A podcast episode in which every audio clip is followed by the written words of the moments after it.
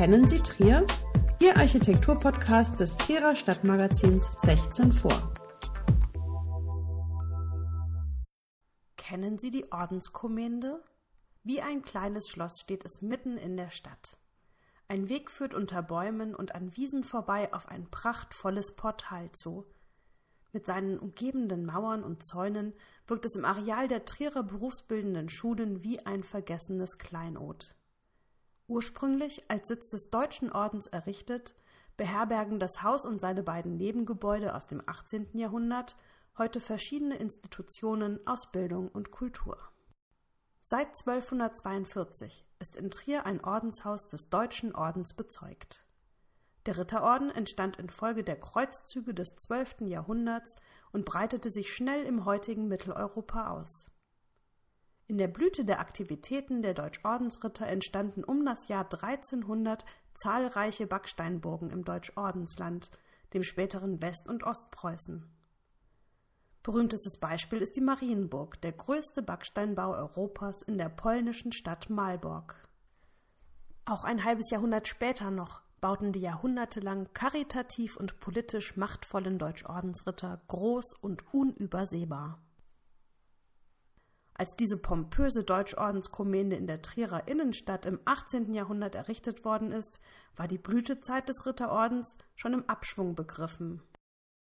Zur Geschichte im Heiligen Römischen Reich gliederte sich der Orden territorial in einzelne Baleien, also Verwaltungseinheiten auf, die von einem Landkomtur geleitet wurden. Genau ein solcher Sitz befand sich für die Balei Lothringen seit 1295 in Trier. In den Ordenskommenden lebten sowohl Ritter, Priester als auch Laien ein klösterliches Leben. Im Trierer Deutschen Orden fanden sich vornehmlich Angehörige der Trierer führenden Familien, von denen zahlreiche Stiftungen belegt sind. So geht auch der Standort der Ordenskommende am Trierer Schießgraben auf eine Schenkung des Trierer Schöffen und Deutschherren Jakob von Oeren aus dem Jahr 1294 zurück. Im Jahr 1305 wurde in Trier auch eine Kirche des Deutschen Ordens errichtet, welche über Jahrhunderte hier stand und erst 1803 nach der Aufhebung der Kommende abgebrochen wurde. Schon nach der Reformation löste sich das gemeinschaftliche Leben im Deutschen Orden auf, die Hauptaufgabe bestand von nun an im Militärdienst. Mit dem Ende des Dreißigjährigen Kriegs begann ab 1648 eine Phase des Neubeginns, vor allem architektonisch. Nicht nur der Hauptsitz in Mergentheim wurde mit Schloss und Kirche ausgestattet, auch die regionalen Verwaltungssitze wurden erneuert. Und damit sind wir wieder in Trier.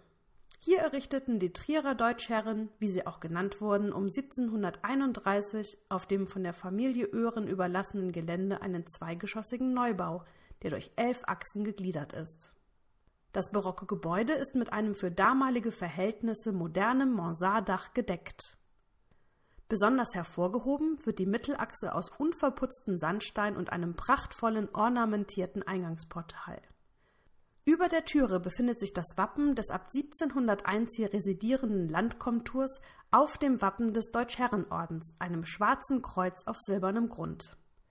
Das oben liegende Wappen zeigt nochmals das Ordenskreuz in zweifacher Ausführung sowie das Wappen der Familie Stein-Kallenfels mit einem laufenden Löwen auf grünem Untergrund.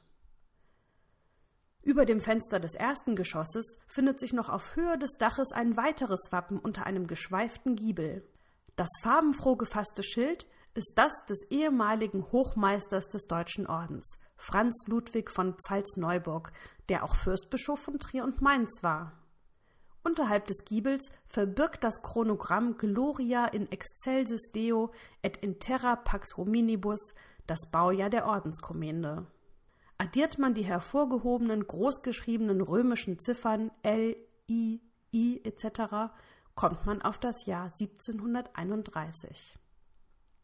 1762 ließ der Landkomtur Boos von Waldeck rund um das Gebäude einen großen Park anlegen, der zudem noch mit Statuen ausgestattet wurde. Das freistehende Haupthaus wurde zum Mittelpunkt einer Gesamtanlage mit weiteren zum Gesamtkomplex gehörenden Gebäuden. Hierhin gelangen wir leider nicht mehr durch die Parkanlage, sondern über den Parkplatz rechts von uns. Bitte klicken Sie auf Pause und starten den Podcast wieder, wenn Sie rechts von der Ordenskommende stehen und zwei weitere Gebäude sehen. Schön, dass Sie wieder da sind. Geradeaus sehen Sie auf die Schmalseite des dazugehörenden Wirtschaftsgebäudes sowie die Orangerie, die südwestlich im rechten Winkel zur Kommende erbaut wurde. Die ganze langgestreckte Fassade sehen Sie, wenn Sie neben der Ordenskommende ein paar Schritte geradeaus gehen und sich nach rechts wenden. Ursprünglich wird hier der Marstall vermutet, ein repräsentativer Pferdestall.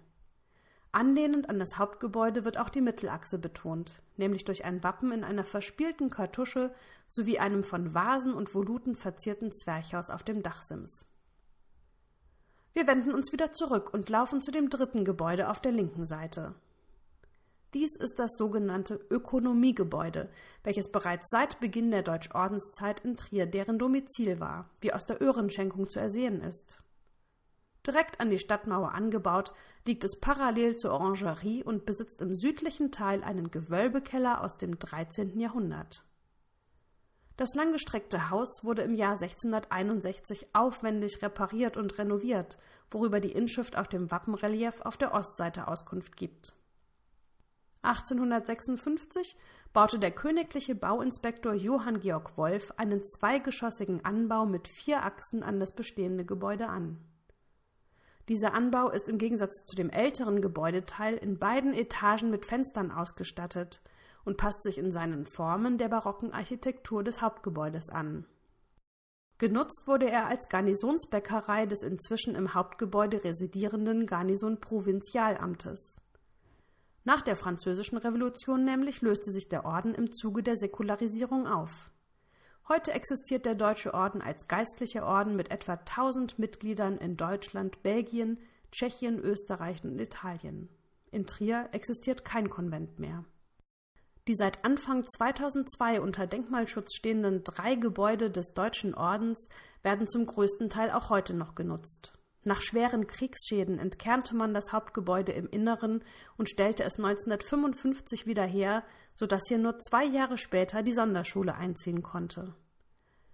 Heute bildet hier die berufsbildende Schule für Ernährung, Hauswirtschaft und Sozialpflege aus. Und auch das Ökonomiegebäude an der Stadtmauer dient einer kulturellen Aufgabe.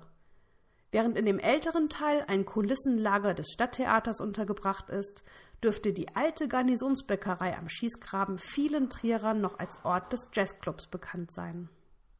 Seit dem Sommer 2011 hallt wieder Musik durch die zwei Etagen, denn hier ist nun der Club Villa Vulla mit Originalplakaten der früheren Jazzkonzerte im Flur. Während der Design Fusion 2011 wurden die Räume noch unrenoviert für eine Ausstellung genutzt. Alle Architekturgeschichten zum Hören finden Sie unter www.architektur-podcast.de.